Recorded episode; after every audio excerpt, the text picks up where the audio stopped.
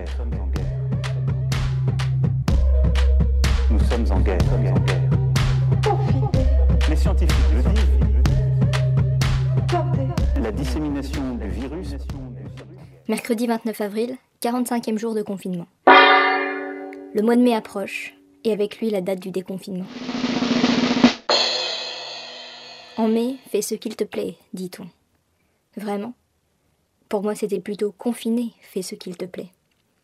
J'avais cette idée d'une liberté de pensée presque totale, qui aurait dû me permettre d'aller là où j'avais envie d'aller, par l'écriture, par la peinture ou par la musique. Mais c'était, comme toujours, une vaine illusion. Ma pensée, notre pensée, a été pendant ce mois et demi totalement aspirée, envahie par le virus. Impossible de réfléchir à autre chose.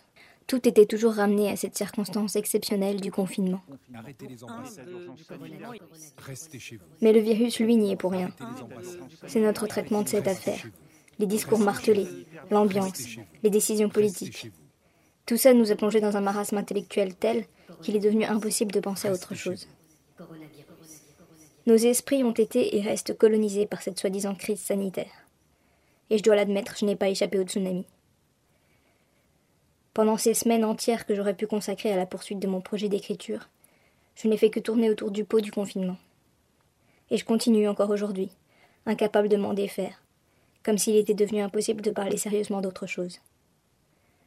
Le pire, c'est que je suis certaine que dès lors que nous reprendrons une vie déconfinée, dès lors que la menace du virus se sera éloignée, tout ça n'aura laissé aucune trace dans nos consciences. Les seuls stigmates de cet épisode seront économiques, et alors notre préoccupation sera entièrement consacrée à la relance. Nous sommes de vraies girouettes. Je m'interroge sur la force avec laquelle cette actualité du confinement s'est emparée de nos esprits pour y régner en maître absolu. Serait-ce parce que notre petit cas personnel est entièrement fondu dans le collectif, que notre histoire, ces dernières semaines, et celle de millions d'autres, que nous n'arrivons plus à faire émerger une pensée qui se détacherait de cette actualité mondiale? C'est là qu'on réalise à quel point nous sommes contraints par les discours ambiants. Nous sommes pris dans ce récit de l'actualité, qu'on le veuille ou non. Nous avons la pensée soufflée par l'air du temps. Une fois ce constat entériné, ne pourrions-nous pas en tirer quelques conséquences? Ne pourrions-nous pas nous interroger sur la nature de ces discours ambiants? Et quelle forme ils devraient prendre pour garantir la possibilité de l'émergence d'une pensée singulière, articulée au collectif?